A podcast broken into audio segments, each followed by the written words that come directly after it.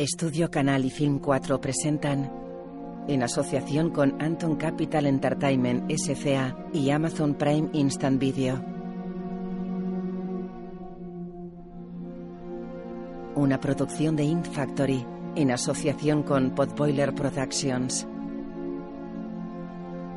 Un bailarín de color danza en el escenario de un teatro. Las imágenes se suceden a cámara lenta. Una película de Susana White. Iwan McGregor. Stellan Skarsgård. Damian Levis.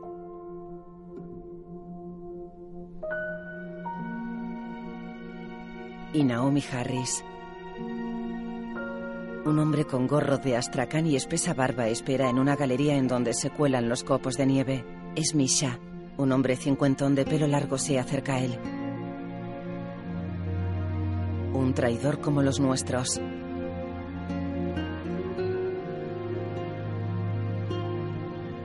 El hombre de pelo largo entrega una carpeta a Misha.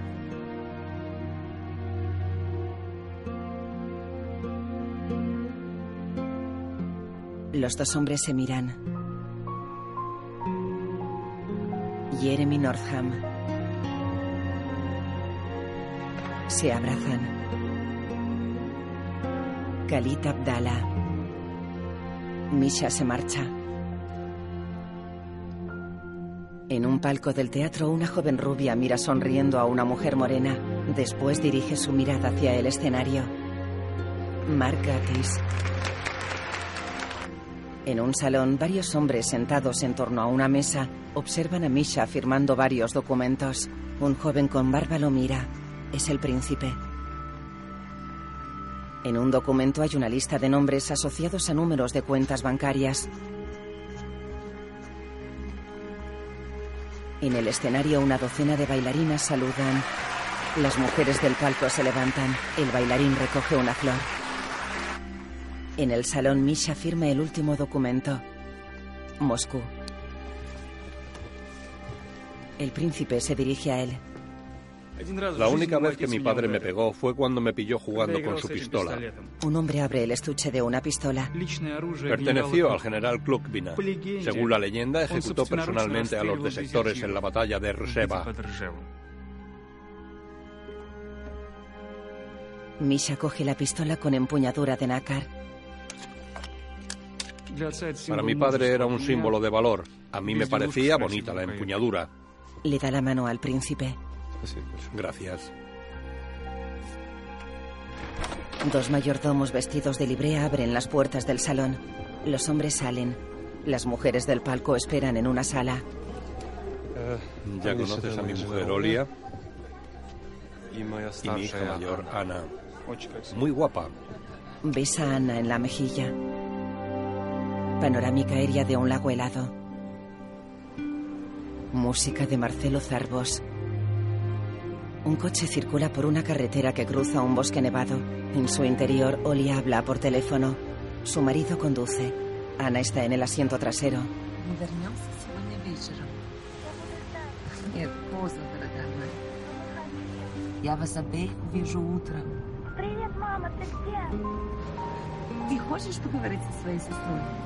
Ana coge el teléfono. ¿Aló? Director de fotografía Anthony Dodmantel. Да, и кажется, я вижу избушку на курьих ножках. Там живет баба Яга. Угу. Нет-нет, она не очень страшная. Иди спать, уже поздно. Un coche de la policía está atravesado en la carretera. Detrás del automóvil hay un camión de madera accidentado. Ну что ты, не бойся. Un agente de la policía levanta la mano y el coche se detiene. El agente se acerca a la ventanilla del conductor. Я тебе про нее рассказывала. Мы не хотим. Угу. Нет, я не шучу. Мне кажется, тебе пора спать. Мы здесь долго? Les apunta con una ametralladora. Mata a los padres. Ana suelta el móvil y se queda paralizada. Mira a la gente de ojos azules que la observa a través de la ventana. El policía sonríe. Ella sale del coche. El agente limpia la sangre que hay sobre el estuche de la pistola y lo abre. Ana corre sobre la nieve con zapatos de tacón. Lleva un vestido de seda con los hombros al descubierto. Escrito por Joseína Mini. El agente la observa. Levanta un abrigo blanco. Ella se detiene y lo mira. El policía le apunta con su arma. Ana cae al suelo. El policía deja caer el abrigo. El cadáver de Ana yace en el suelo con los ojos abiertos. Panorámica de un minarete. Marrakech. Varios ciclistas circulan por una calle. Las cigüeñas están en sus nidos al atardecer. Un cuarentón rubio de pelo largo besa la espalda de una mujer de color. Está interpretado por Igual MacGregor. Ella se tumba y él la besa.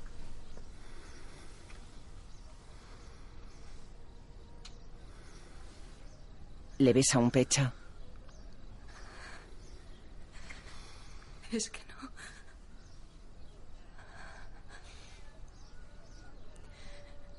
El hombre la mira.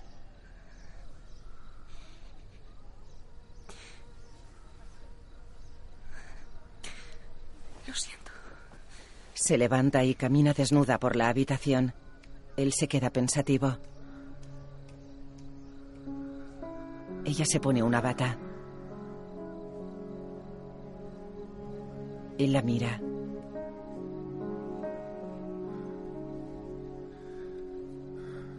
Ella mira por una ventana. Él se tumba boca arriba.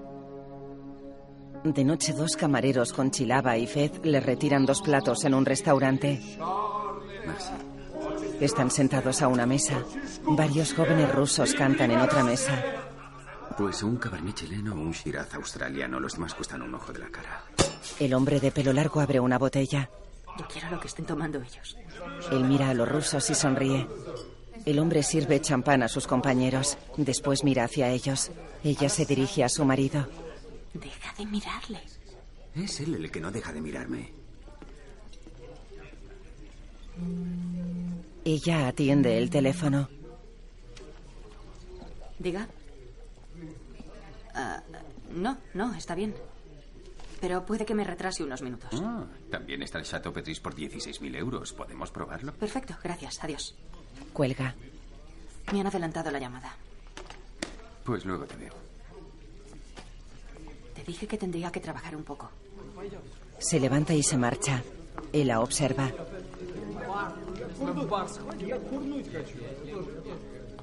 El ruso de pelo largo observa a la mujer. Mira al marido. Se acerca a él. Venga a tomar una copa con nosotros. Ah, estoy bien así, gracias. No está bien. Su mujer se acaba de ir. Venga. No sea usted coñas. Se dice moñas. Se dice moñas. Bien, pues no sea moñas. Venga, tómese una copa con nosotros. Observa a los rusos. No me joda. Venga. Caminan hacia la mesa de los rusos. Bueno.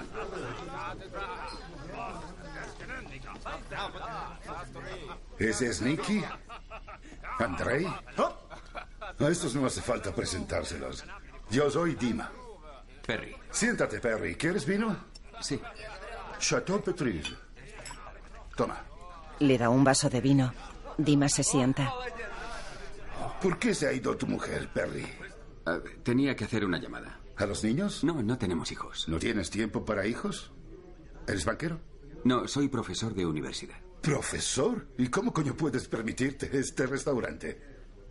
Ah, mi mujer es una abogada de prestigio. ¿Cuánto tiempo te quedas en Marruecos? Nos vamos dentro de dos días. ¿Por qué no te vienes esta noche a una fiesta? Es una fiesta rusa. Mejor otro día. ¿Qué otro día? Si no voy a volver a verte, joder. Hoy no puedo. ¿Qué eres? ¿Un, un calzonazos tiene que darte permiso la señora abogada? Te propongo un juego. Enséñame tu tarjeta de crédito. Enséñame la tarjeta. Pónmela delante. Es un juego. Perry saca la cartera. Le muestra la tarjeta de crédito. Dima la observa. Ahora guárdala. Si me acuerdo del número de la tarjeta, vienes conmigo a la fiesta y si la cago, te doy cinco mil dólares, ¿vale? ¿Vale? 5673 09762121 0508 Perry sonríe y niega. Llama a tu mujer, profesor. Un coche se detiene ante un chalet. Dima sale del asiento delantero y Perry baja con el móvil al oído. Hola, soy yo otra vez. Supongo que sigues con la llamada. He salido a tomar algo con los tíos de, de- los del restaurante y... Nada, que no te preocupes, luego te veo, ¿vale? Adiós. Dima sonríe a Perry. Entran en el chalet. En la casa los invitados bailan. Sobre las paredes se proyectan imágenes. Perry observa a una mujer rubia subida a un caballo.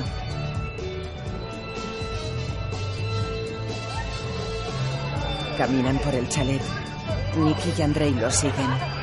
Dima mira a Perry sonriendo. Un hombre maduro bebe junto a una mujer joven. Un sesentón observa bailar a una chica. Un joven se dirige a Dima.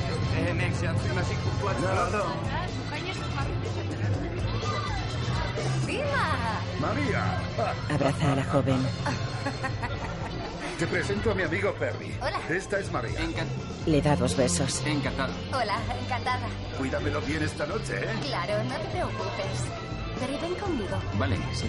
Un hombre pone un pitillo en la boca a una chica que está sentada en el suelo. Perry y María están sentados en un sofá junto a la piscina. Ella prepara una raya de cocaína. ¿Quieres? Él apura su cigarrillo y lo apaga. Vale. Esnifa la raya.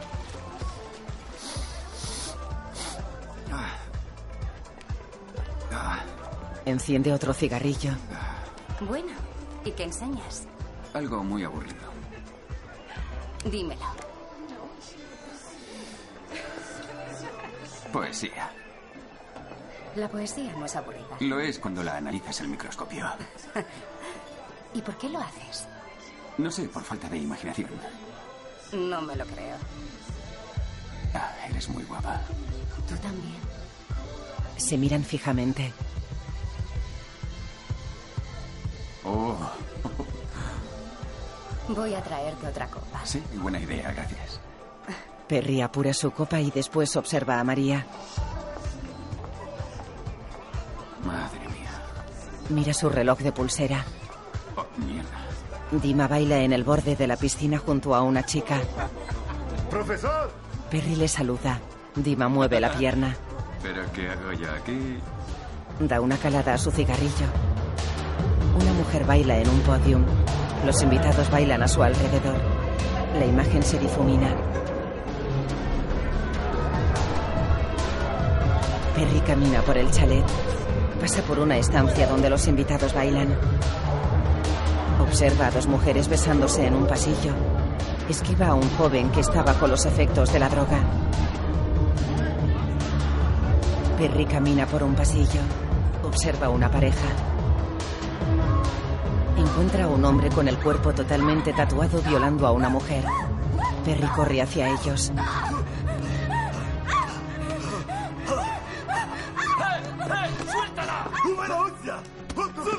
El tatuado le golpea. Llega Dima. ¡Hijo de puta! ¡Cálmate! ¡Eh, es mi invitado!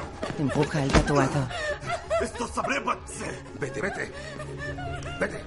La chica se marcha corriendo. ¿Estás bien, profesor? ¿Dónde me has traído, joder? Al amanecer circulan en todo terreno por una carretera de tierra. Otro vehículo circula tras ellos. Pasan junto a un rebaño de cabras. Estás como una puta cabra, profesor. ¿Has visto los tatuajes de ese tío? El cuchillo en el cuello significa que mata a gente. Las estrellas en los hombros que es un pez gordo de la mafia.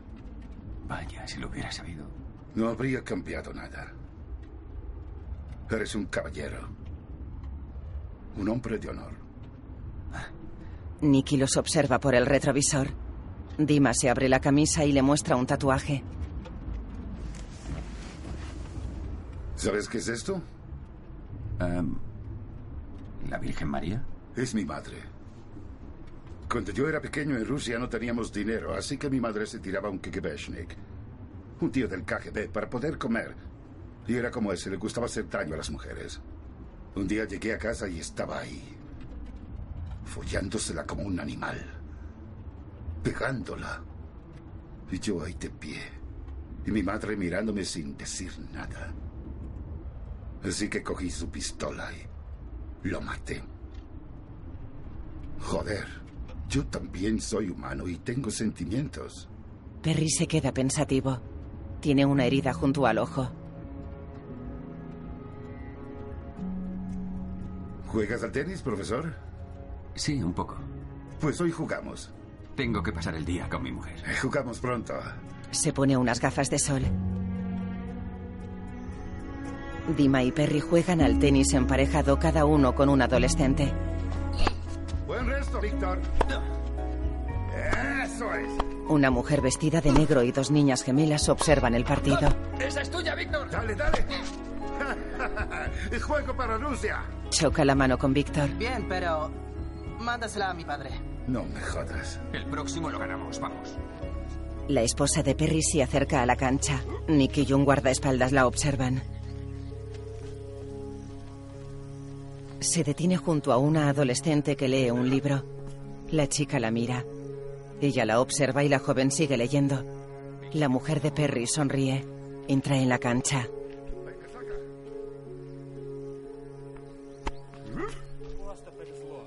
Hola, te han dado mi mensaje, ¿no? Sí, me lo han dado. Camina alrededor de la pista. ¡Fuera! Falta segundo servicio. Se sienta al lado de las gemelas. Hola. Me llamo Gail. ¿Y vosotras? Yo me llamo Irina y ella Katia. Señala un colgante. ¡Qué bonito! ¿Son osos rusos? No, son osos suizos. Nos los compraron nuestros papás en el parque de los osos de Berna. ¿Esa de ahí es vuestra mamá? Señala a la mujer de negro. Nuestra mamá y nuestro papá están muertos. Lo siento. Víctor, vas a saber lo que es bueno. ¡Joder! ¡Toma! Esa boca.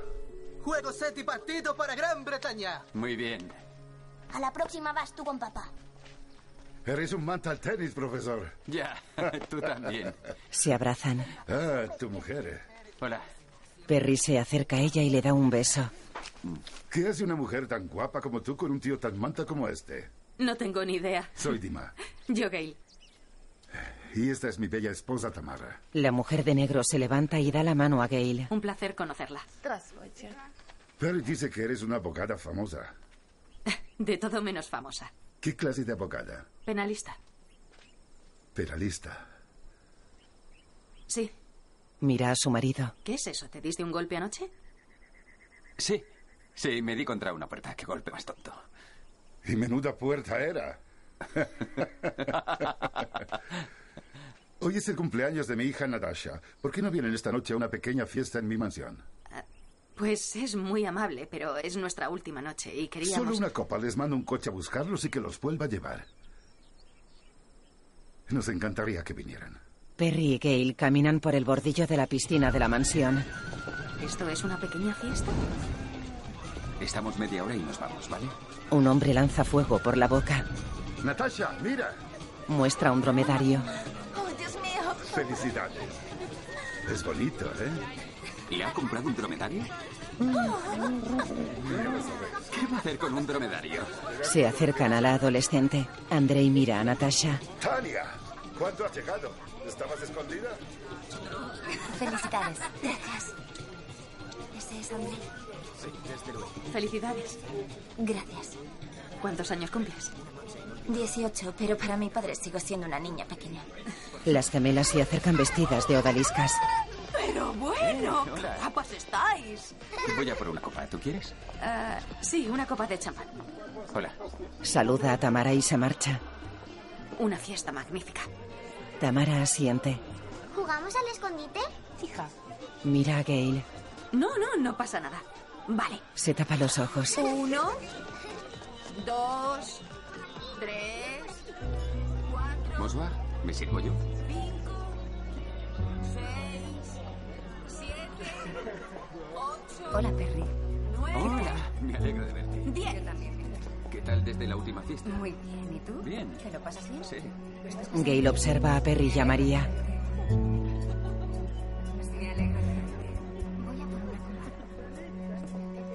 Perry y María entran en el chalet. En el jardín, Dima coge una tablet. Papá, No, no, no, no, no, no, no, no. papá. ¡Fuego! Pulsa en la tablet y se disparan los fuegos artificiales. Tamara observa a su marido entrando en la mansión. Gail observa a Perry y María caminando por la casa.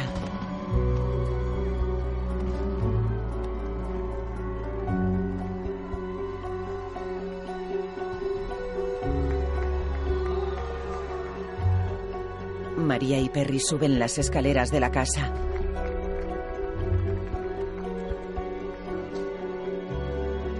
Gail observa a un hombre y una mujer haciendo el amor en una habitación con poca iluminación. Perry y María se reúnen con Dima en la azotea de la mansión. Ah, Dima. ¿Sabes lo que son los Bori, profesor? No. Es como la mafia, pero con honor. Yo les llevo las cuentas a los Bori porque se me dan muy bien los números. Tenía un amigo, Misha, que trabajaba para mí. Cuando los Bori se internacionalizaron, nos mandaron a Europa. Blanqueábamos dinero, todos nos hicimos ricos. Pero eso fue con el antiguo príncipe. Era un hombre de honor. Era como Misha y como yo. Pero su hijo, el nuevo príncipe, es un traidor de traidores. Ha vendido los Bori al Estado. Ha hecho un pacto con el Kremlin. La mafia lavará su imagen y se volverá legal y todos se enriquecerán unos con otros. No sé por qué me cuentas esto, Dima. ¿Qué piensas de esas dos niñas, Katia e Irina, las gemelas? Son encantadoras. ¿Quieres saber cómo murieron sus padres? El nuevo príncipe invitó a Misha, a su mujer y a su hija mayor a Moscú. Le obligó a transferirle a él la titularidad de las cuentas que controlaba y luego los mató. Las gemelas duermen apoyadas en Gail. Yo soy como Misha. Una amenaza para el príncipe y para el Kremlin. Yo sé de dónde viene el dinero. Me van a matar. Y también matarán a mi familia. Si no me ayudas. ¿Ayudarte? ¿Qué puedo hacer yo? Cuando vuelvas a Londres, Saca un pendrive. lleva esto al MI6.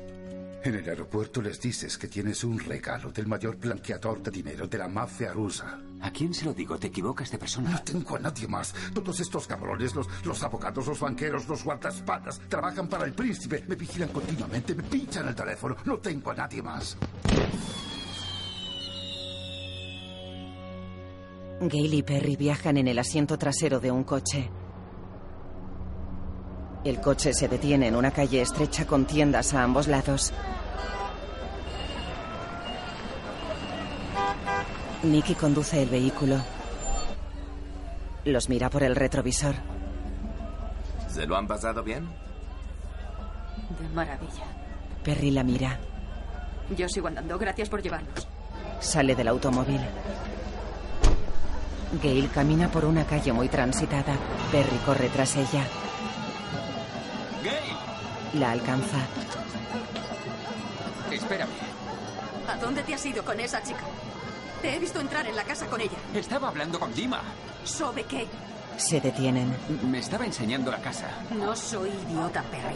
Gail, no ha pasado nada. Eras tú el que quería hacer este viaje. Sí, porque quiero que todo sea como antes, que volvamos a estar ¿Y bien. por qué hemos pasado la última noche con un montón de desconocidos?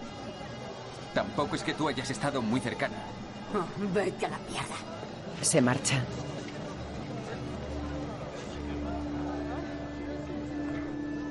Perry mira el pendrive. Londres. Gail y Perry suben en dos escaleras mecánicas paralelas del aeropuerto. Gail se detiene ante una ventanilla de la aduana y Perry se dirige a otra. Ella lo mira. Buenas tardes. Hola. Gracias. Gracias. Siguiente. Hola. Gail se detiene tras la ventanilla de Perry. Hay un problema con mi pasaporte. Voy saliendo. Ah, el señor tiene una petición especial. Bien, ¿te ha dicho de qué se trataba? No, no me ha dicho nada. Siguiente. ¿Estás bien? Ahora voy. Siguiente. Gracias, señora. Gail está sentada en un banco de la zona de espera. Una mujer policía se acerca. Un cuarentón con gafas camina tras ella. Disculpe. ¿Sabe si van a tardar mucho más? Es que llevo esperando dos horas. Lo siento, es culpa mía, señora McKendrick. ¿Me acompaña, por favor? Entran en una sala en donde Perry y un hombre están sentados a una mesa. He dicho que no quería implicar a mi mujer. Lo siento, ¿quiere esperar fuera? ¿Implicarme en qué? He traído una cosa de Dima. ¿Qué? No lo sé. ¿Quiere sentarse? Gail se sienta a la mesa. El hombre deja unos documentos sobre la mesa. Tengo algunas preguntas. No son difíciles, son facilitas. Se sienta a la mesa y muestra el pendrive a Perry. ¿Solo le dio esto? Sí. ¿No le ofreció dinero? Oh, sí, pero lo rechacé. ¿Y por qué lo ha traído? Me pareció que era lo que debía hacer. Me dijo que sus hijos morirían si no lo hacía. ¿Y usted le creyó? Ella suspira. Parecía asustado. Le dijo que era miembro de la mafia rusa. Gay lo mira sorprendida. ¿Y aún así decidió ayudarlo? ¿No ha visto qué hay dentro del pendrive? No, no, yo solo quería entregarlo y quitármelo de encima cuanto antes. El agente se cruza de brazos y se apoya en el respaldo de la silla. ¿Por qué cree que lo eligió usted? Creo que me eligió al azar. El agente asiente. Su compañero lo mira. Hablaremos con usted después de comprobar el pendrive. Mientras tanto, necesitamos todos sus datos. Tiene que firmar eso. Entregan un documento a Perry. Gay lo lee. Ofrecen una pluma a Perry. Gracias.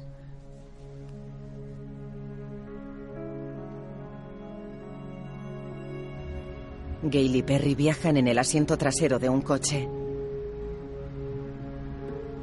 Circulan por una calle estrecha. Gail mira por una ventana y Perry por la otra. El chofer los observa por el retrovisor. Perry abre la puerta de casa. Gail entra tras él con una maleta, recoge la correspondencia del suelo y la deja sobre una mesa. No podía decirle que no. ¿Por qué no? ¿Mm? Creí que podría mantenerte al margen. Todo tiene sus consecuencias, Perry. Follarte a una alumna tiene consecuencias. Hacerle recados a un mafioso ruso también. Escucha, lo siento por todo. Un hombre los observa desde un coche a través de una ventana de la casa. Se dirige a un teléfono móvil. No parece que los haya seguido nadie. Cuelga el teléfono. Mira hacia la ventana. El agente del MI6 camina con un hombre junto a un estadio. ¿Has podido echarle un ojo al material que te hemos pasado, Billy? ¿O estabas ocupado jugando al golf? No soporto el puto fútbol. No venimos al partido. Suben al asiento trasero de un taxi.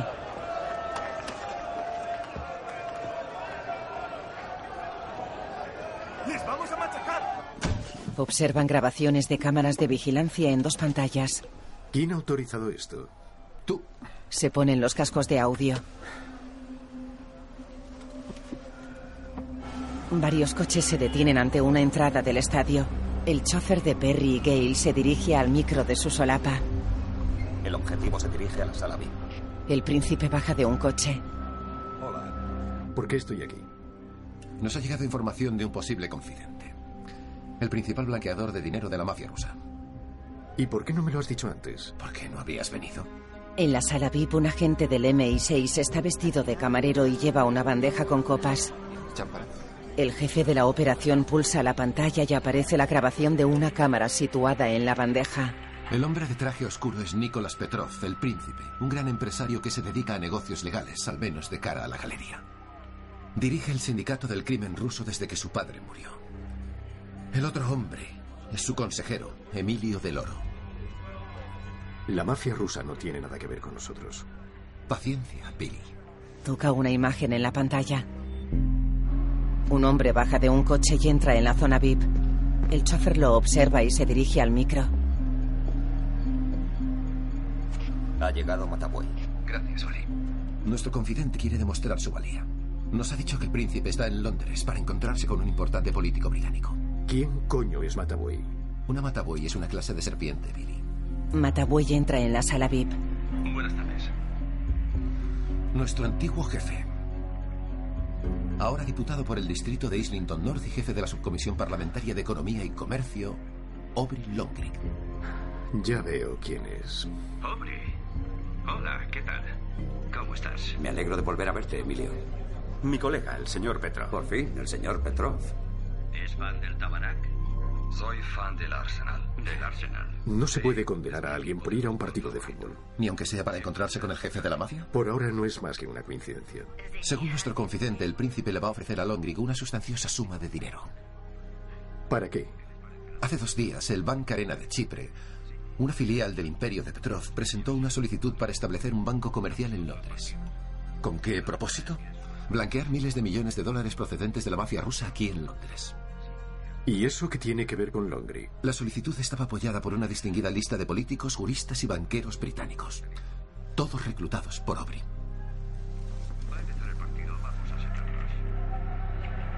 Aubrey y los mafiosos rusos se dirigen al palco. En el coche. ¿Y ya está? Por ahora. Se quitan los cascos. No quiero tener nada que ver con tu vendetta personal contra Longrid. No me compensa. Esto no es nada personal. Es un traidor. Era corrupto cuando estaba en el MI6 y lo sigue siendo. Colabora con la mafia rusa, al igual que decenas de los banqueros y políticos más poderosos de este país. No tienes pruebas. Déjame hacerle una oferta al confidente y te daré las pruebas. Nunca habíamos tenido un confidente tan dentro de la cúpula de la mafia rusa. No se te va a volver a presentar esta oportunidad. ¿Qué es lo que pide? Asilo para él y su familia. No, ni lo sueñes. Lo único que le faltaba a asuntos exteriores era otra pelea con Rusia e Interior no ofrece asilo a criminales. Están traicionando al país, Billy. Lo siento, Héctor. No voy a ir a por Longrid ni por nadie basándome en la palabra de un mafioso ruso. A mí tampoco me gusta ese cabrón. Pero lo hago para protegerte de ti mismo. Héctor sonríe cínicamente. Esto se acaba aquí. Apaga la pantalla. Sale del coche. Camina hacia un callejón. Héctor se acomoda en el respaldo del asiento. El agente que vestía de camarero baja las escaleras del estadio rodeado de aficionados y se dirige al coche. Entra. ¿Qué ha dicho Matlock? Que adelante.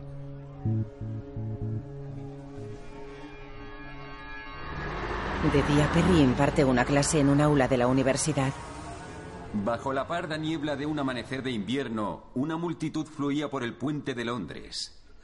Tantos que no creí que tantos arrebatase la muerte. Exhalaban cortos y rápidos suspiros, y cada hombre clavaba su mirada delante de sus pies. Aquí, T.S. Eliot se inspira en el infierno de Dante y establece un paralelismo entre su siglo y la visión del infierno del poeta florentino. Observa Héctor en la parte superior. Para ambos autores la sociedad se había vuelto corrupta y, lo que es peor, apática. Y Eliot creía que la Inglaterra del siglo XX estaba llena de almas en pena. A una compañera. No se puede demostrar que él estuviera en la casa el martes y todas las pruebas forenses se pueden justificar por la relación que tenían antes. ¿Podemos seguir hablando de esto luego, Dolly? Sí, claro. Genial, gracias. Un agente la espera. Vaya, qué casualidad. No exactamente. No sé ni su nombre. Luke. Supongo que no es su verdadero nombre. No. ¿Me acompaña? Gay lo mira. Se marchan.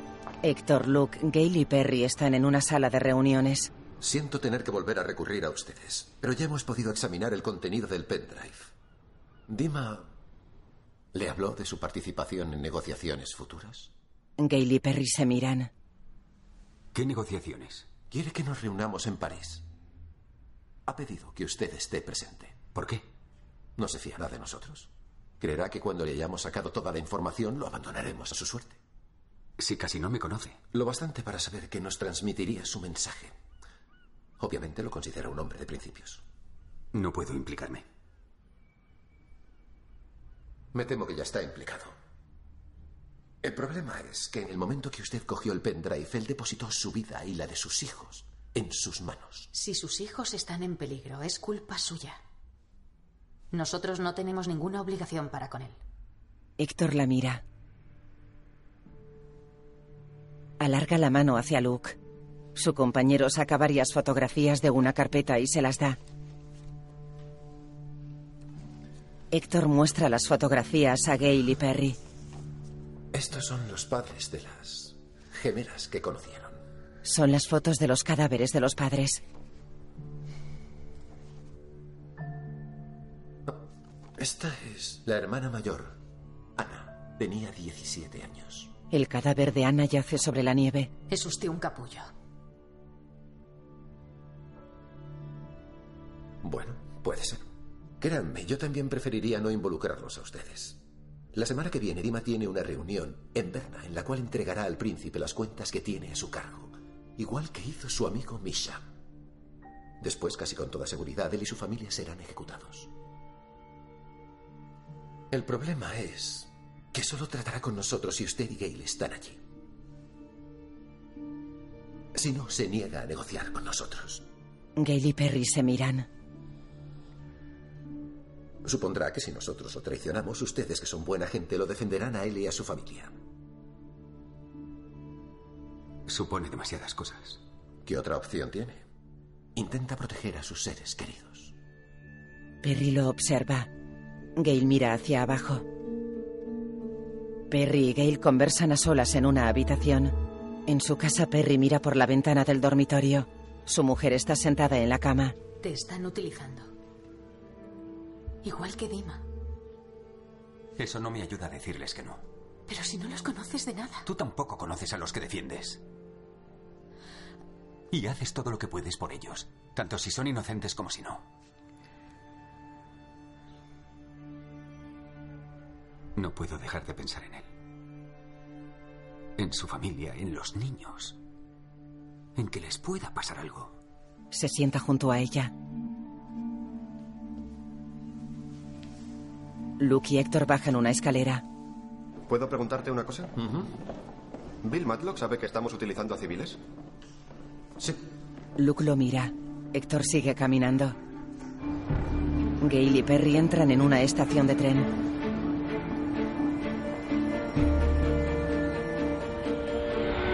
Viajan en un tren de alta velocidad. Gail lee. Perry está sentado frente a ella. ¿En qué estás trabajando? Estoy leyendo sobre los Bori. Eso es lo que es Dima, ¿no? Él asiente. Aquí dice que los reclutan en la cárcel, que buscan personas desencantadas con la vida, que han perdido el rumbo, y ellos vuelven a darles un propósito. Perry se queda pensativo. París. Gail y Perry caminan hacia un palacio. Dima asistirá a un desfile de moda con el príncipe en el Petit Palais. Su tapadera será que están allí de escapada romántica y han ido a ver una exposición. Dentro del Petit Palais. Suponiendo que aparezca, dejen que sea él quien se aproxime. Cuando lo haga, háganse los sorprendidos y escuchen con atención todo lo que les diga. Compórtense naturalmente. Si sus acompañantes les preguntan, ciñanse a la verdad tanto como puedan. Siempre es más conveniente. 40. Voilà, 40 euros. Voilà. Bonne visite. Pagan su entrada. Dima camina por el vestíbulo. Repara en ellos. ¡Profesor! Perry lo mira. ¿Qué coño haces tú aquí? Dima. Primero un beso a tu mujer. ¡Qué alegría verte! No me digas que te ha traído a ver un puto museo. Sí, eso me temo. Dante Illustre. En París lo que hay que hacer es llevar a tu mujer de compras. ¿Qué clase de hombre eres? ¿Y tú qué haces aquí? Estoy de camino a Berna, pero mi jefe quiere ver el desfile de moda. ¿Y qué tal tu maravillosa familia? Todos bien. Natasha está aquí. ¡Natasha! Se acerca. Los demás están en Suiza. Me alegro de verte otra vez. Le da un beso. Hola, ¿qué tal? Me alegro de verte. ¿No nos presentas a tus amigos, Dima? Yo soy Gail. Y este es mi marido, Perry. Hola, Emilio del Oro. ¿De qué conocen a Dima? Ah, nos conocimos en vacaciones. ¡Tatiana! ¿Qué le parece París? ¿Cuánto tiempo se va a quedar? Tatiana, está guapísima. ¿Cuánto tiempo os quedáis? Nos vamos eh, pasado mañana. Vale, pues mañana jugamos al tenis y te doy una paliza. De noche, Gail y Perry están en un andén de una estación de metro. En un vagón. ¿Algo más digno de mención? Solo lo del tenis. A las 12 en el Club de Roi. Ah, y también ha dicho, te invito a un masaje después de que te machaque. Sí. Héctor mira a Luke. El agente marca un número en su móvil y se aparta de ellos. ¿Quieren ir? ¿Tenemos elección? Mañana estableceremos contacto y se acabó, prometido. Gail mira a Perry. Ah, ok. Pas de souci. Peut-être un autre jour. Merci. Luke se acerca a ellos. Ah, los lunes libran todos los masajistas residentes del Club de Roi. Solo van con cita previa. Es listo el cabrón.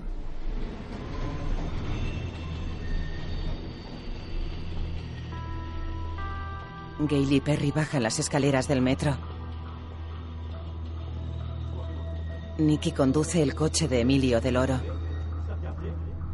Hemos vigilado a Dima en todo momento.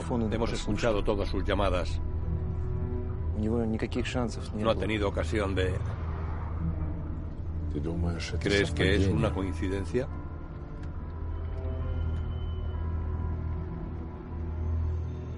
Perry fuma en el balcón de su habitación de hotel. Entra en la habitación. De día un coche se detiene delante de un palacio.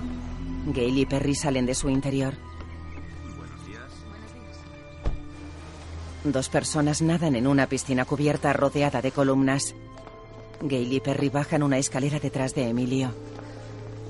¿Es pronto para ofrecerle champán? Nunca es pronto para mí. ¡Profesor! Perry le saluda y mira a Nicky. Dima se acerca. ¡Qué alegría! Gail siempre tan guapa. Le da un beso. ¿Todo bien? Sí. A Perry. Te he traído ropa.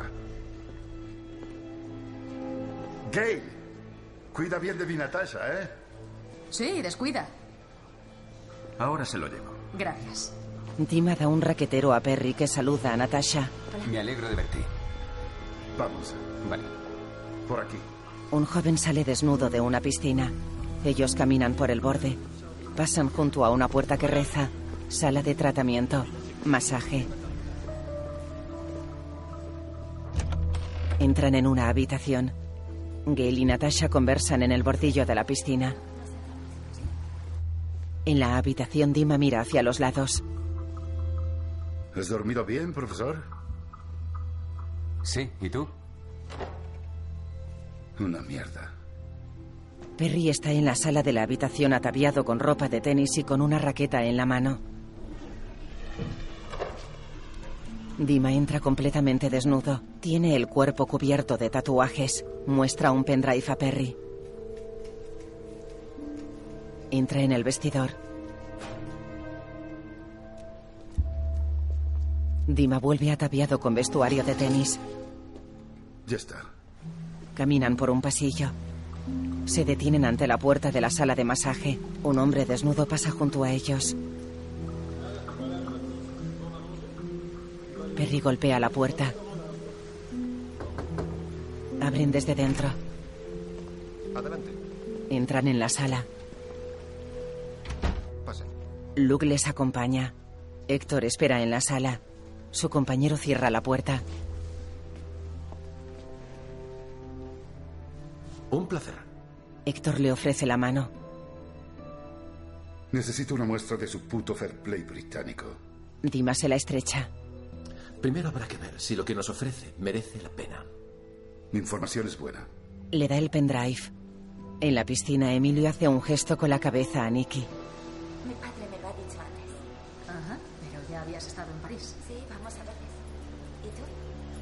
Se acabó el tiempo. Hay que irse. Nicky y un guardaespaldas salen de la piscina. Dima y Perry abandonan la sala de masajes.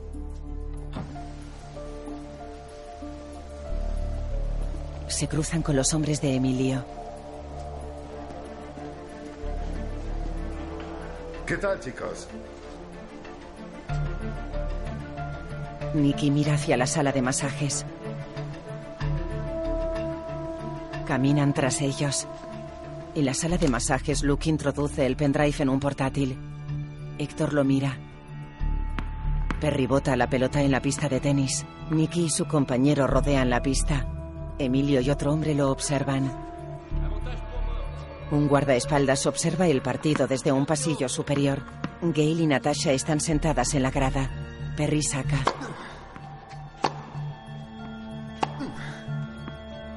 Perry estrella la pelota contra la red. Nicky está sentado en la grada. Emilio mira a Gail. Ella le sonríe. En la sala de masajes, Nicky teclea en el portátil. Lee en la pantalla. Nombres, direcciones, banqueros, políticos. Nombres y direcciones. En la cancha de tenis, Natasha mira hacia el frente. No hay números de cuenta. Intercambian varias bolas y finalmente Dima ejecuta un mate. Nada que no aparezca en la guía de teléfonos. Pero es una lista de nombres impresionante. Ya, pero así no sirve de nada. ¿Estás bien? Natasha la mira y comienza a llorar. Emilio mira el partido. Se levanta y se sienta junto a Natasha.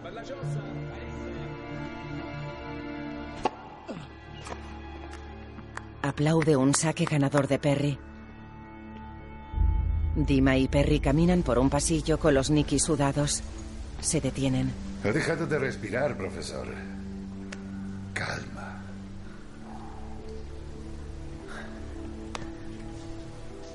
Le va a dar un infarto. Entran en la sala de masajes. Con una lista de nombres y datos personales no basta. Necesito una prueba de que el príncipe va a pagar a toda esa gente. Si lleva a mi familia a Inglaterra, se lo digo todo. Si no coopera, no hay trato. Lleves a lista a sus jefes a ver qué dicen. Yo sé lo que vale. Quiero pasaportes británicos y protección las 24 horas para mi familia.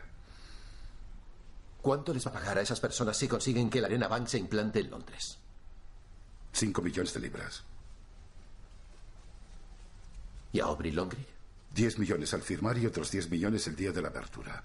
Lo ingresarán en una cuenta secreta en Suiza. Los números de cuenta de los banqueros, los políticos, de todos. No los tendré hasta que no esté en Berna.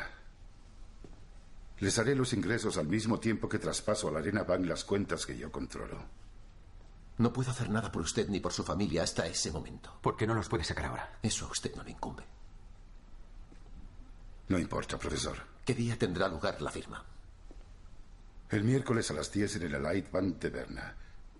Después el príncipe dará una recepción en el Hotel Bellevue. Consígame esos números y buscaremos la forma de sacarlo de ahí. No me importa lo que me pase. Quiero que mi familia esté a salvo. Intentaremos ocuparnos de ellos también. Le doy mi palabra. Su palabra no vale una mierda. Dima se dirige a la puerta.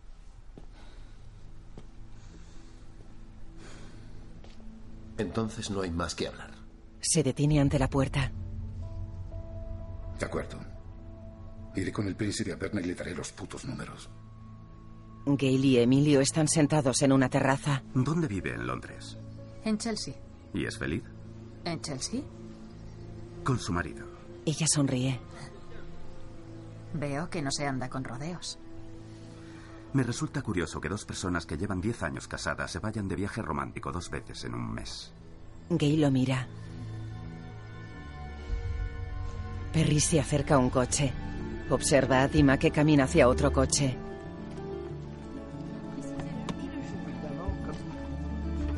El ruso y su hija suben al coche. Gail observa a Natasha. Sube al asiento trasero del coche donde se encuentra su marido. Nicky está al volante. Circulan por un jardín. Gail y Perry se miran. Nicky conduce el coche hacia una autopista. Mira a sus pasajeros por el retrovisor. Gail está extrañada. Mira a su marido. ¿A dónde nos lleva? ¿Por qué salimos a la autopista? Tengo que darle una cosa a una amiga. Tranquilo, pilla de camino. Gail y Perry se miran.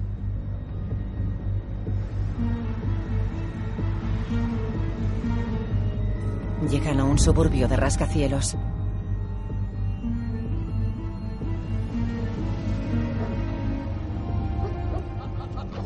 Nicky detiene el coche. Tenemos que ir al hotel. Es solo un momento. Sale del automóvil. Se cruza con un joven que le da la mano. Un chico blanco y uno de color se acercan al coche. ¿Qué ha pasado en el club? Le han dado otro pendrive, aunque no parece suficiente. Le han hecho chantaje con la vida de sus hijos. Y yo ahí, sin decir nada. ¿Y qué ibas a decir? Nicky se acerca con un bebé en brazos. Perry baja la ventanilla. Tengo que esperarla. Lo siento, profesor. ¿Y cuánto va a tardar? Oh, 15 minutos. Llámanos a un taxi. No, es imposible. Venid dentro y nos vamos en cuanto llegue. Aquí es peligroso. Gail, Perry y Nicky suben en ascensor.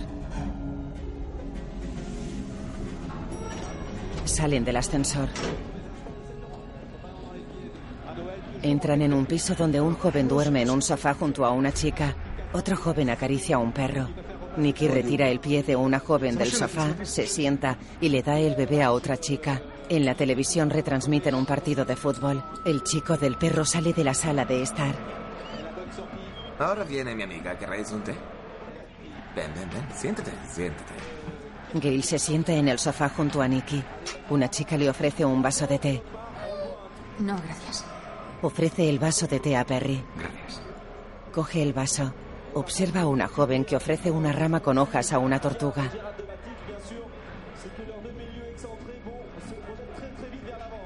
Qué curioso que estéis en París. ¿Curioso por qué? Vosotros, yo, Dima. Como en Marruecos. Hacía más sol en Marruecos. Nicky asiente. Un joven aparece tras Perry y le ofrece una bandeja con pastas. Pero... Ah, no, así. Se acerca a Gail. Pero yo... No, gracias. Es el policía de ojos azules que asesinó a Misha y a su familia. Él se come una pasta. Hace una señal a la chica del bebé y ella se levanta. ¿Dónde trabajas, profesor? Enseño en la Universidad de Londres. A lo mejor voy a visitarte a Londres. A tu casa. Y vamos a ver un partido de fútbol. La chica del té sirve en el vaso del sicario. Vierte té en su mano y él le da una patada. Nicky para a Perry. Tranquilo, más cabrón, que no pasa nada, pero ¿qué clase de hombre hace eso? ¿Te crees muy hombre? ¿Te crees muy machito? ¿No te crees muy fuerte, gilipollas? Necesito un médico. Cuidado, joder, ¿qué haces? Voy a llamar a una ambulancia. Tranquila. Tranquilo, tranquilo. Yo llamo a un médico. ¿Sí? Tranquila. Pues venga. Llámalo ahora. Le da el móvil. Nicky lo coge y se lo acerca al oído. Allô Quelqu'un sait De noche, Gail y Perry circulan en el asiento trasero del coche.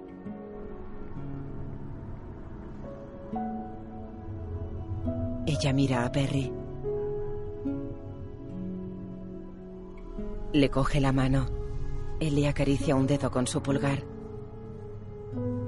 Héctor y Luke están en un salón con los muebles cubiertos con sábanas. Le has mentido a Dima, les has mentido a ellos y me has mentido a mí. Bill Matlock no sabe que estamos aquí, ¿verdad? Si te preocupa tu puesto de trabajo, siempre puedes volver a la lucha antiterrorista. Que te jodan. Cuando tengamos los números de cuenta, quizá nos escuchen en Londres. Mientras tanto, no. Perry y Gail entran acompañados de Oli.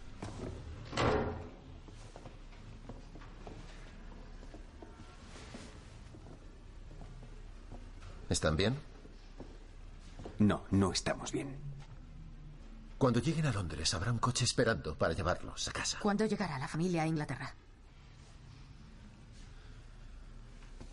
Bueno, Dima estará firmando en Berna este miércoles por la mañana. Luke se cruza de brazos. ¿Qué pasa? El agente mira a Héctor.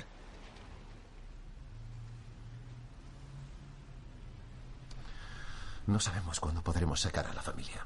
¿Por qué no? Porque la operación no está aprobada. ¿Eso qué significa? Significa que una vez que traigamos a Dima al Reino Unido, podré encargarme de la familia. Los matarán. No tenemos hombres ni recursos suficientes para sacarlos a todos. Sacar a su familia es lo único que quiere. Eso es lo único que le No importa. me han dado suficiente información para negociar. Nuestras autoridades no los van a aceptar. Son niños. Son sus hijos.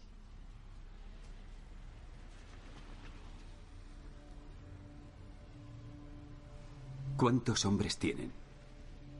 Somos nosotros tres. ¿Y cuántos necesitan? Si no traen a su familia, ¿creen que les dará los números de cuenta? Un tren se desplaza a orillas de un gran lago rodeado de montañas.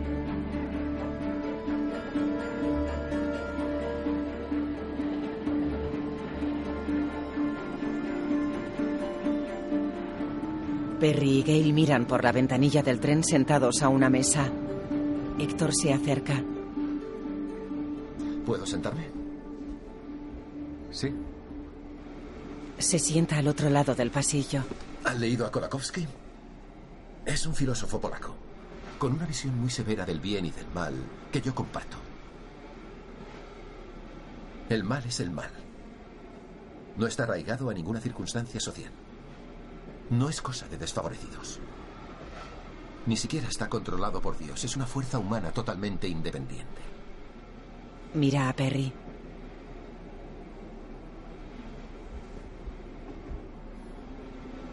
Yo tengo un hijo. Está en la cárcel por vender droga. Mi teoría es que Aubrey Longrick, que era mi jefe antes de meterse en política, le dio el chivotazo a la policía para desacreditarme porque yo era un estorbo en el MI6. Esto no lo hago por eso, pero quiero que sepan que yo también tengo hijos.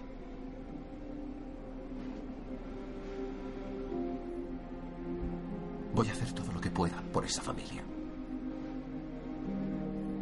Berna. Dima está sentado en la cama de un dormitorio.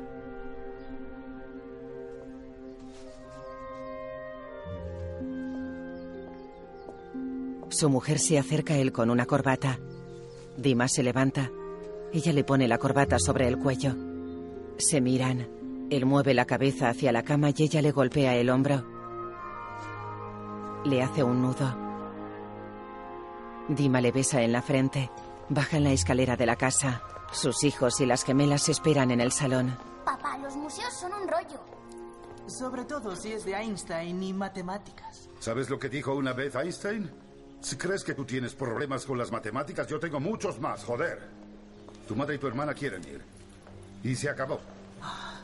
Venga, ¿Otra vamos, vez? capullos. Tenemos que ir. ¡Qué rollo! ¿Y tiene que ser ahora? Ya da igual. Dima viaja en el asiento trasero de un coche.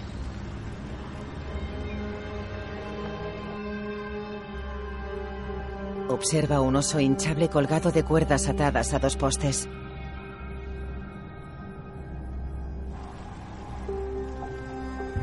Aubrey Longridge camina por la calle con un maletín.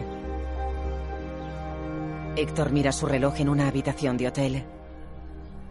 En una sala varios hombres están sentados a una larga mesa. Aubrey habla con Emilio y con el príncipe. Llega Dima y le da tres besos al príncipe en la mejilla.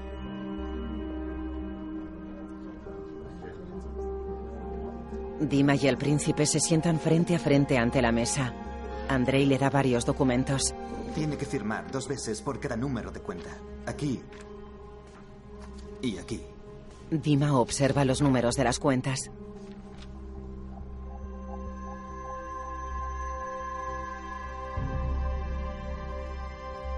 Señoras, señores, ahora deben firmar cada uno en su número de cuenta. Entonces, recibirán la transferencia. En la puerta del hotel se detiene un coche conducido por Luke. Perry está en el asiento del copiloto.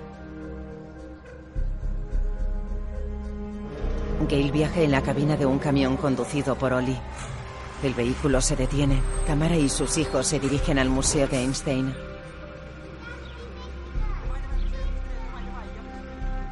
Héctor mira el reloj recostado en la cama. Marca un número en el móvil. En el coche y en el camión escuchan. Bienvenido a la centralita de teleconferencias de Berna. Teclee su código de cuatro dígitos. Luke teclea en una botonera. Buenos días, chicos y chicas. Os avisaré cuando vea a Dima y a su gente dirigirse al Hotel Bellevue. Que nadie se mueva hasta entonces. Dima firma unos documentos.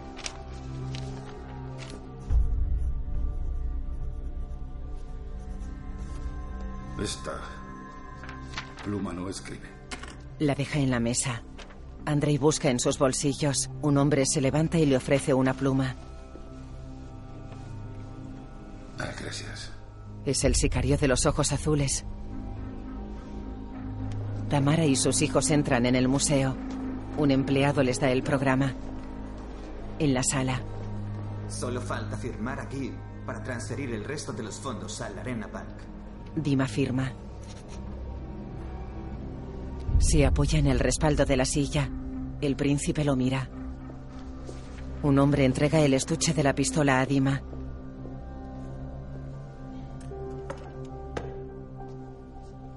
El príncipe lo observa. Dima abre el estuche. Observa la pistola con la empuñadura de nácar. El príncipe se levanta. La única vez que mi padre me pegó fue cuando... Llámese esa historia. Dima se levanta. También me acuerdo de cuando eras solo un niño, Colia. Y tu padre y yo te llevamos de casa. Tú tendrías 12 o 13 años. Estabas emocionado, te morías de ganas por matar algo. Entonces vimos un ciervo y le apuntaste con la escopeta, pero el ciervo te miró y siguió pastando. No se asustó. Tú intentaste apretar el gatillo, pero no pudiste. Y empezaste a llorar como una niña. Sonríe y coge la pistola. Así que tuve que cogerte la escopeta y matarlo yo por ti. Se la guarda en un bolsillo y se marcha. En la habitación del hotel, Héctor mira por la ventana con el móvil pegado al oído. Observa una caravana de coches cruzando un puente. Papá está en camino. En pocos minutos llegarán allí, al venue. Luke, asegúrate de que te ve en el vestíbulo. Perry, tú espéralos en el coche. Si Dima te pregunta por su familia, le dices que están a salvo aunque no lo estén. Tú estás para tranquilizarlo. Luke sale del coche. En el camión. Oli, Gay, ya podéis salir. Gail sale del camión. La caravana del coche pasa bajo el reloj astronómico de Berna. Gail se dirige al museo. Dentro, Tamara y su familia observan las proyecciones. Dos guardaespaldas los vigilan.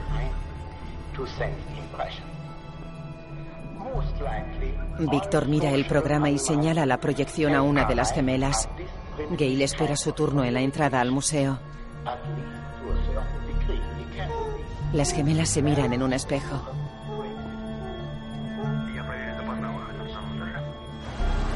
La caravana de coches se detiene ante un hotel.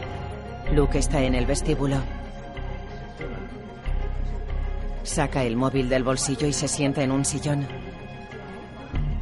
Aubrey entra en el vestíbulo seguido de los banqueros. Dima observa a Luke. El agente teclea en su móvil. En la habitación, Héctor acerca el móvil a su oído. Adelante. Polly pone en marcha el camión en el hotel. A finales de esta semana tendremos la licencia y empezaremos a operar en Londres. Por el futuro de la Arena Bank. Por la Arena Bank. Brindan con champán. A todos los amigos que han hecho esto posible, les doy las gracias. Últimamente los rusos hemos tenido una reputación algo ambigua en Europa. Pero, pero, a pesar de todas las discrepancias y los recelos de los últimos tiempos, la fortaleza de la economía rusa... En el museo los niños observan las pantallas. Tamara observa un guardaespaldas que teclea en su móvil.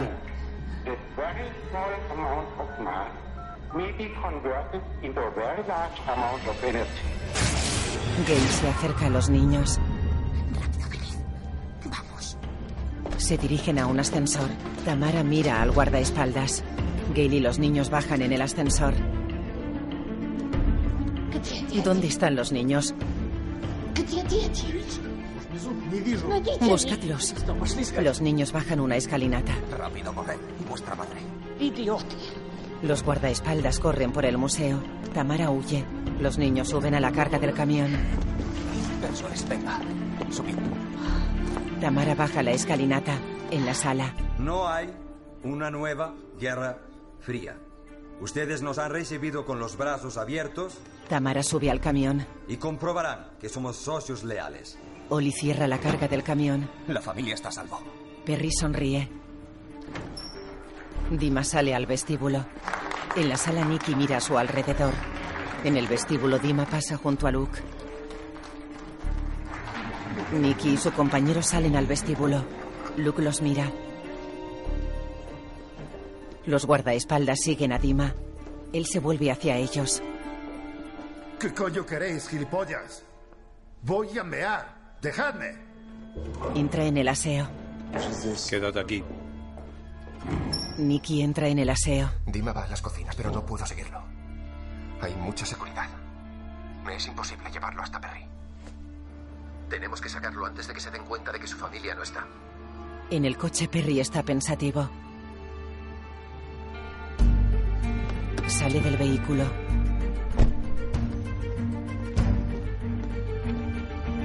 Entra en el hotel.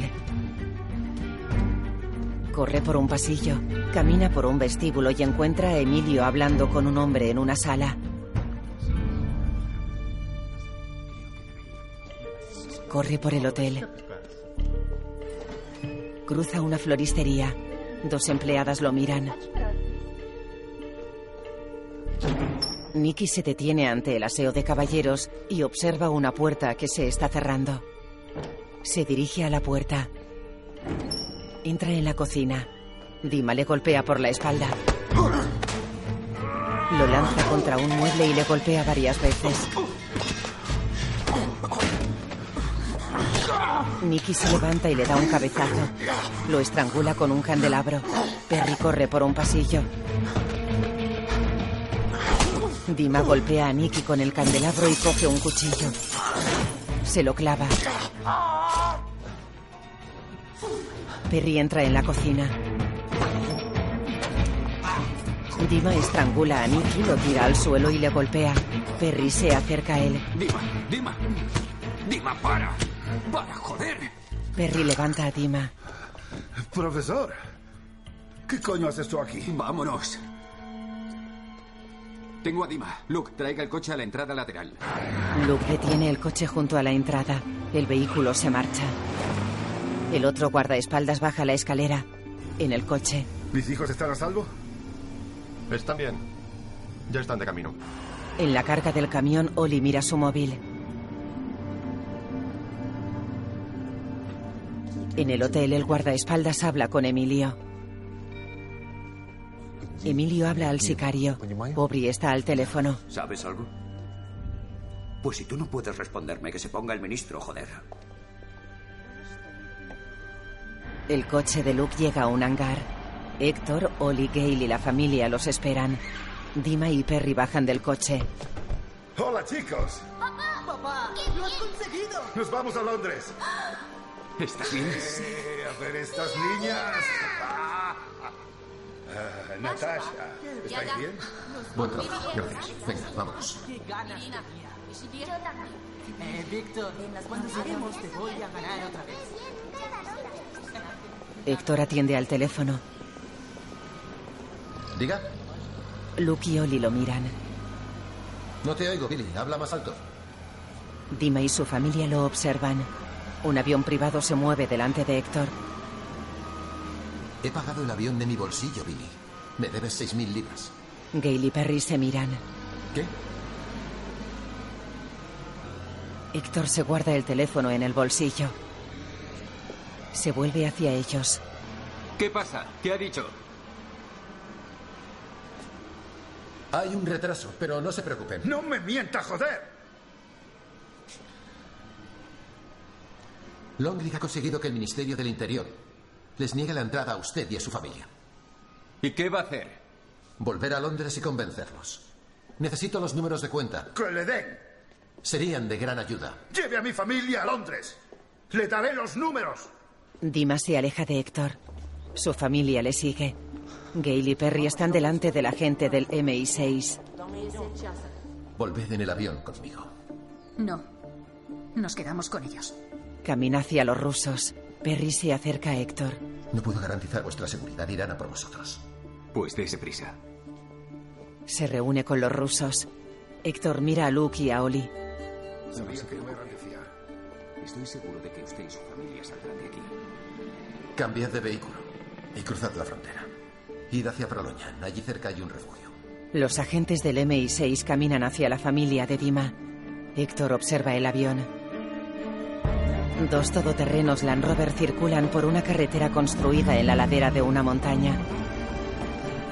Circulan por un viaducto de gran altura.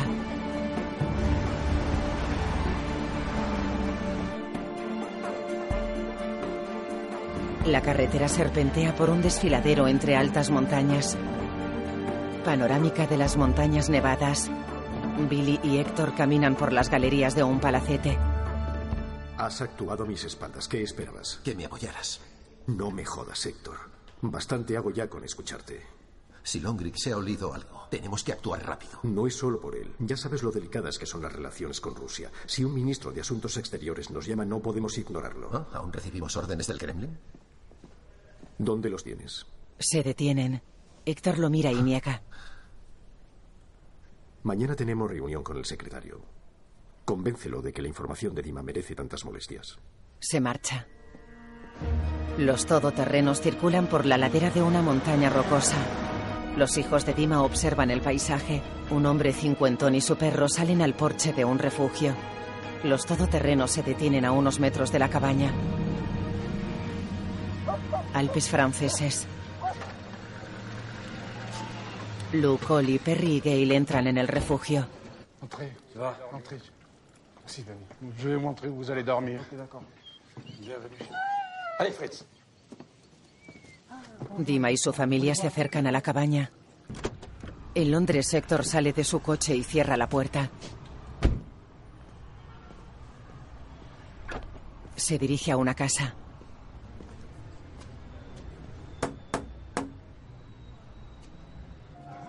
Una mujer rubia treintañera abre la puerta.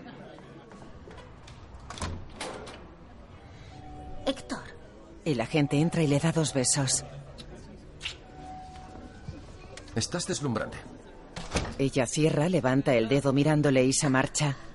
Él mira hacia los lados y camina lentamente por la casa. Huele un ramo de flores y sigue caminando. Se detiene y observa a una niña que baja la escalera con un osito de peluche. Hay mucho ruido. Longridge se acerca a ella. Es hora de dormir, cariño. Ve que te leo un cuento. Tranquilo, si es un momento. Aubrey lo mira. Supongo que no vienes por la fiesta. No, precisamente. Traicionaste al MI6, Sobri. Ahora has traicionado a tu país y te voy a colgar de las putas pelotas, aunque sea lo último que haga. Creo que ya tuvimos esta conversación y no terminó como tú esperabas, si mal no recuerdo. Por cierto, ¿qué tal está tu hijo? No tan bien como tu bonita familia.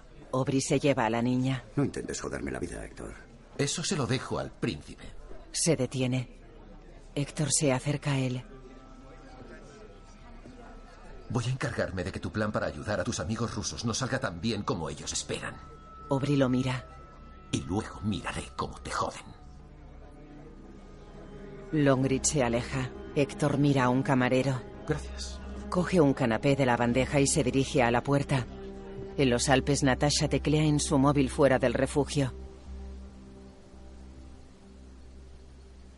Se acerca el teléfono al oído.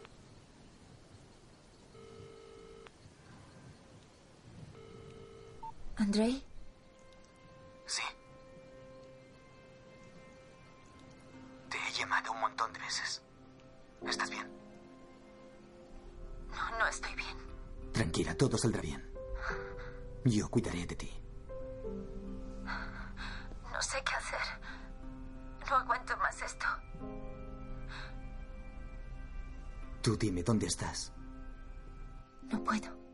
Sicario y sus compañeros miran a Andrei.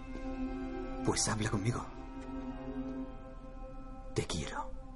Natasha se levanta y se aleja de la cabaña. ¿Dónde estás? Héctor está en una reunión del MI6. Están sentados en torno a una larga mesa.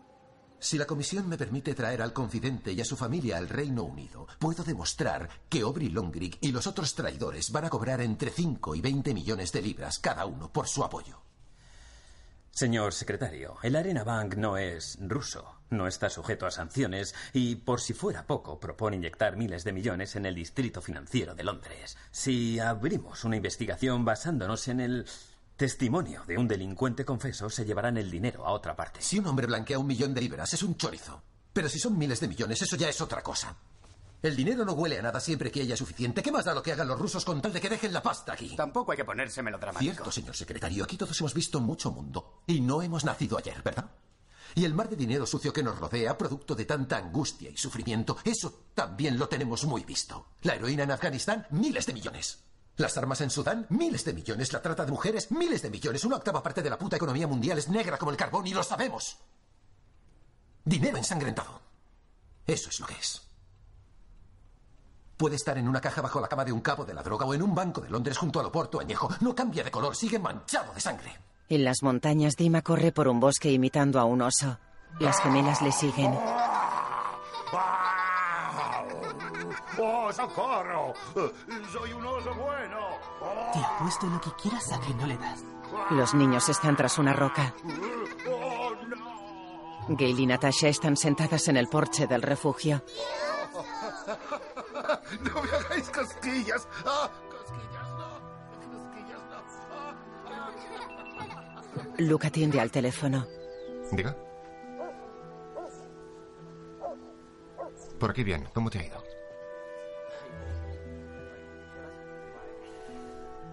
Sale del refugio. Un momento. Se acerca a Perry que le es sentado en una pradera. Perry. Es Héctor. Quiere hablar con usted. Le da el móvil. Perry se quita el cigarrillo de la boca y se acerca el móvil al oído.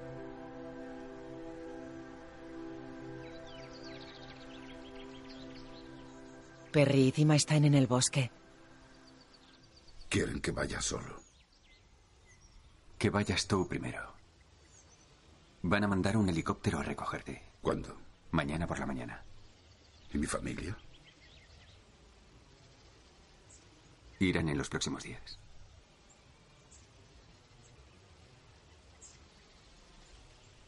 ¿Tú los crees? Héctor parece convencido. Se encoge de hombros. Dima respira profundamente.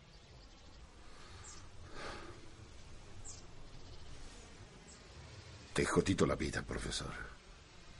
¿Por qué sigues aquí? No tengo ni idea. Sonríe.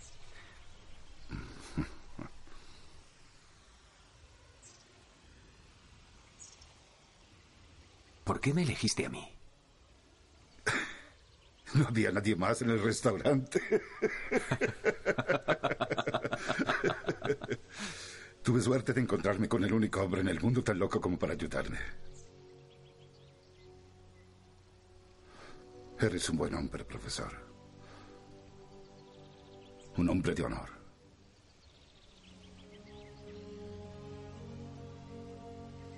¿Cuidaréis tú y Gail de Tamara y los niños? Pues claro. Gail es una buena mujer. Cuídala. Tienes suerte. Eso es lo único que importa, ¿sabes? Lo demás es... Lo demás no vale una mierda.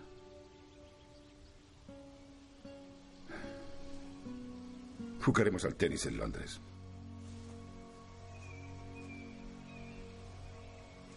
En Wimbledon. De noche, el dueño del refugio se dirige a la cabaña. Su perro le sigue. Dentro la chimenea está encendida. Perry está recostado en la cama. Gail se acerca. ¿Cabemos los dos? Puedo hacerte un hueco. Se coloca en un lado de la cama, prepara la almohada y Gail se tumba. ¿En qué piensas? Apoya la cabeza en el brazo de Perry. Estoy pensando en Dima y en su familia. De verdad creía que podía hacer algo. Y lo has hecho. Sí. Cuando te pidió ayuda, creo que no se imaginaba ni remotamente hasta dónde llegarías por él. Casi estoy celosa. Puede que se nos dé mejor cuidar de los demás que de nosotros. Perry se apoya en el codo.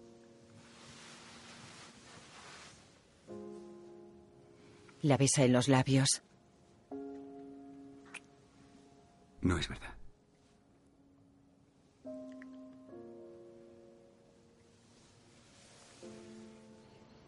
Panorámica de la cabaña. El perro está en la ladera. Mira hacia la casa. Natasha está en el porche. Dima sale de la cabaña. ¿Qué te pasa? Nada. Se apoya en el soporte del alpende mirando a su hija. No me mientas. ¿Qué pasa? Natasha mira hacia abajo. Le quiero.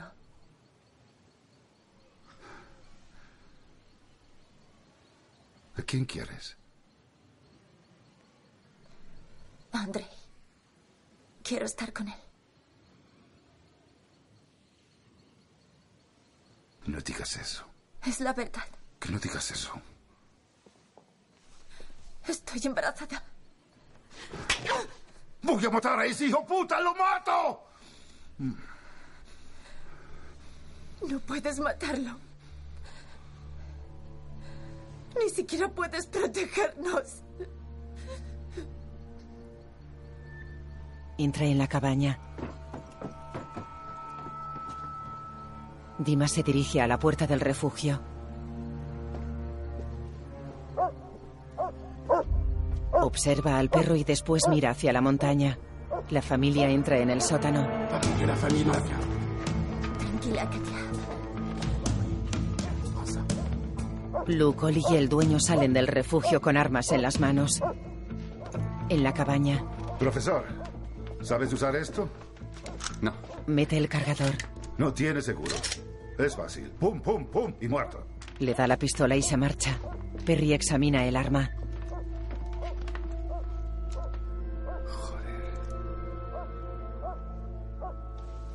Oli y Dima están fuera de la cabaña. El dueño del refugio se acerca al perro. Dani, suéltalo a ver a dónde va. Perry baja al sótano. Shh, tranquila, estoy contigo. Abraza una gemela.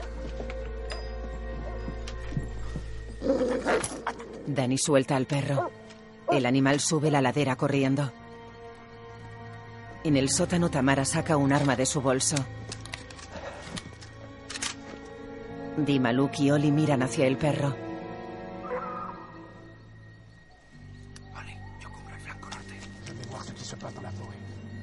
Oli sube la ladera con una escopeta. En el sótano Perry y Tamara miran hacia arriba.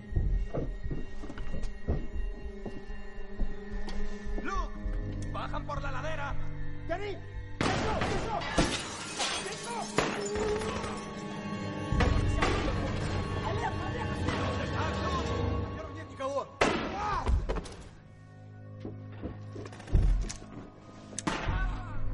Los niños están asustados. Uno de ellos empuña un cuchillo.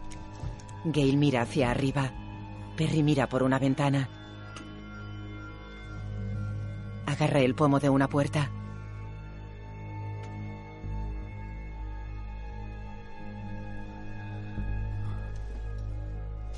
Quedaos aquí. Abre la puerta. Sale del sótano. Encuentra un cadáver en el suelo.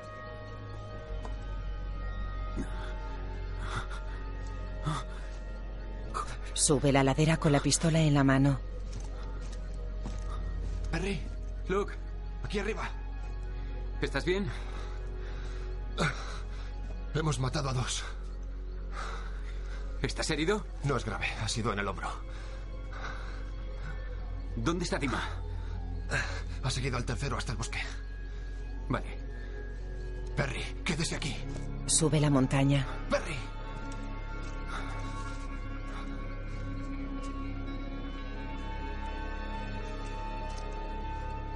Perry se interna en el bosque.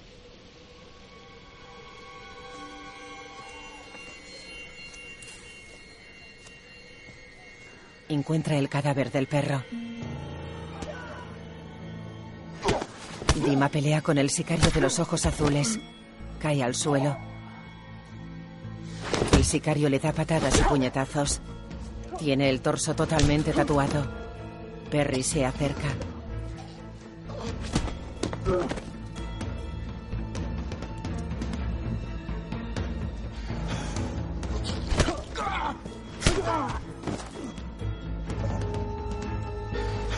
Dima se arrastra por el suelo. Perry los observa. El sicario saca una pistola y le apunta a la cabeza. Perry le dispara.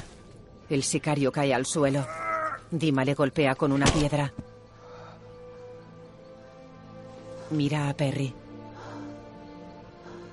El profesor lo observa.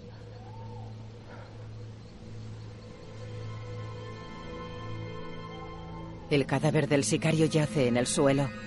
Perry baja la pistola. En el refugio. No voy a coger el helicóptero. Iré con mi familia. Su familia estará a salvo. Oli los va a llevar a un lugar seguro. Oli dijo que esto era seguro. Ni siquiera podéis protegeros vosotros. La mejor forma de protegerlos es que me acompañe a Inglaterra. Es su única oportunidad. Que te den. Tamara se acerca a Dima. Ve con ellos. Tienes que ir. Yo puedo acompañarte. Gail mira a Perry. En la puerta del refugio las gemelas abrazan a Dima. Ahí están. Nos veremos en un par de días. Ya han salido. Natasha le abraza. Papá. Él la rodea con sus brazos. Ya hablaremos tú y yo, ¿vale? Adiós. Chao. Mira a su mujer. Tamara se acerca.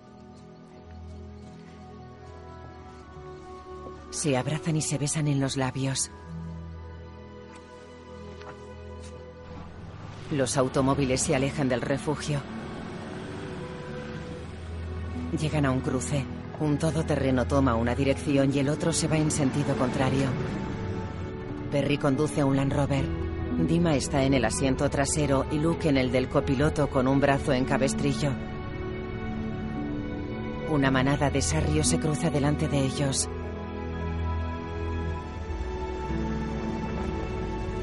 Detiene el todoterreno junto a un helipuerto delimitado por faroles. Hay un helicóptero en medio del círculo iluminado. Luke sale del vehículo. Dima y Perry bajan del automóvil. Caminan hacia el helicóptero.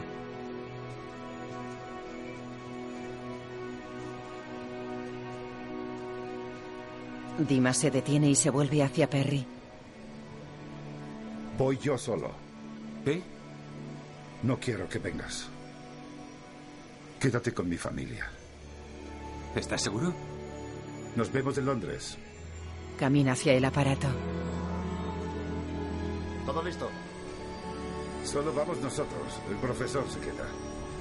Luke camina hacia Perry y le da la mano. Gracias. Aquí. El agente se dirige al helicóptero. Un hombre cierra la puerta de los pasajeros y se aparta del aparato.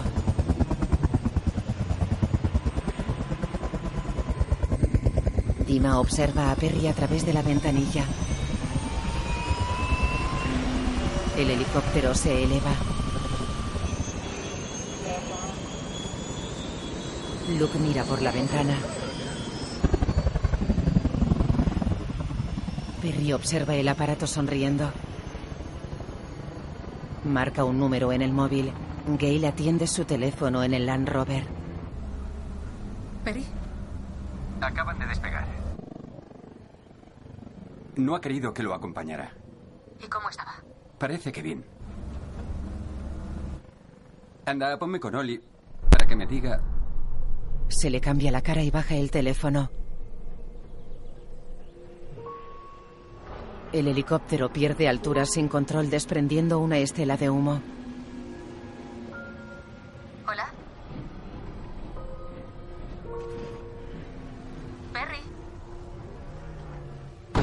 Explota. En el todoterreno. Perry, ¿me oyes? Natasha y Tamara la miran. Una nube blanca se eleva en el cielo. Perry la observa angustiado.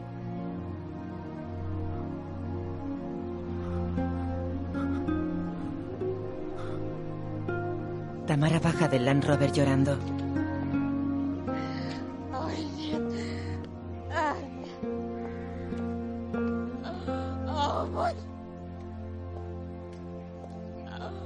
Natasha llora apoyada en el todoterreno. Gail y las gemelas permanecen sentadas en el vehículo.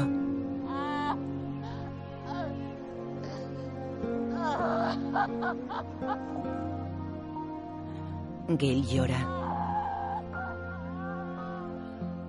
Héctor camina con el teléfono en el oído a orillas del Támesis. Se detiene con el rostro muy serio.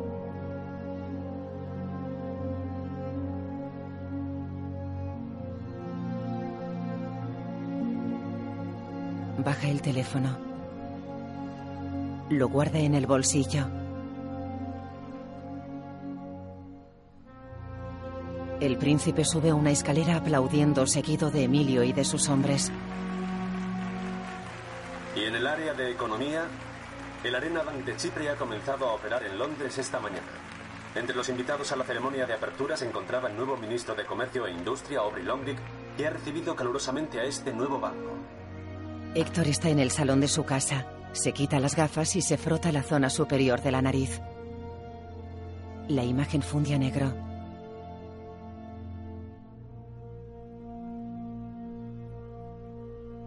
De día nubes cubren el cielo de Londres. Perry y Gail caminan agarrados por un parque. Natasha lleva a las gemelas de la mano. Tamara y sus hijos caminan junto a ellos.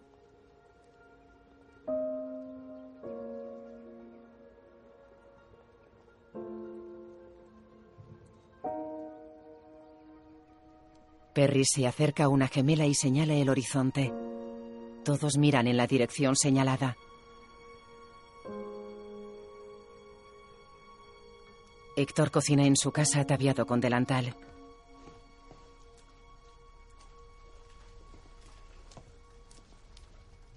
En la cocina hay una fotografía de un adolescente.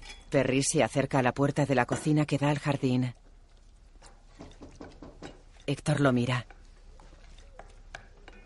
Abre la puerta. ¿Te pillo mal? No, no, que va, pasa. Entra en la cocina. Oh, ¿esperas a alguien? No, no, solo estoy yo. Me gusta cocinar. Mueve el contenido de la olla. El puto Wilfred Owen. El puto Siegfried Sassoon. El puto Robert Graves, etc. ¿Qué pasa con ellos? He leído tu fantástico artículo del London Review of Books. El sacrificio de hombres valientes no se justifica en aras de una guerra injusta. Es cojonudo. Perry sonríe. ¿Un whisky? Sí, gracias. Le da un vaso con un dedo de whisky. Salud. Beben. Venga, pasa. Gracias. Entran en la sala de estar. ¿La familia ya está instalada? Sí, sí, y te estará muy agradecida. Era lo mínimo que podía hacer. Quería ir a verlos, pero no sabía cómo les sentaría, así que... Ya. Venga, siéntate. Se sientan en dos sillones. ¿Cómo está Gail? Ah, está bien. ¿Y tú? Mejor. Saca una caja. Dima quería darte esto. Se la da. Me lo ha dado Tamara. Héctor la abre. Dentro está la pistola con empuñadura de nácar. ¿Y qué quiere? ¿Que me pegue un tiro? ¿Venía con algún mensaje? No que yo sepa. Héctor busca dentro de la caja. Mira la pistola.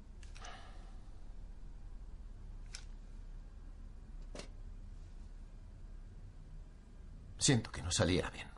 Mira a Perry. Su familia está a salvo. Es lo que él quería. Héctor asiente. Te dejo cocinando. Quédate a comer si quieres. No, gracias. Bueno. Se dan la mano. Perry se dirige a la puerta. ¿Huele bien? Sale al jardín, sonríe a Héctor y se acerca a la puerta de la calle. Héctor cierra la puerta de la cocina. Perry sale. Héctor lo mira. Se vuelve. Se dirige a la sala de estar. Coge la pistola. La observa. Apunta. Descubre algo en el cañón de la pistola. Mueve el arma y un pequeño rollo de papel se desliza por el cañón. Coge el papel. Suelta la pistola. Desenrolla el papel y lo lee.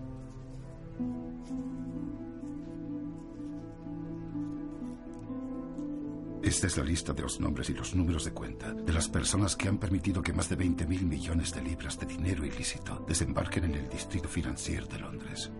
Héctor sonríe. Aubrey Longrig, diputado. Cuenta 37556890. Jeremy Cross, diputado. Cuenta 18986301. Lady Valerie Wendelson. Cuenta 25590721. Matthew Bale, diputado. Cuenta 597640028. Michael Hazel, diputado. Cuenta 6710021. Una multitud camina en la misma dirección por la acera de un puente. Perry camina en sentido contrario. Se detiene y mira hacia atrás. Sigue caminando. La imagen funde a negro.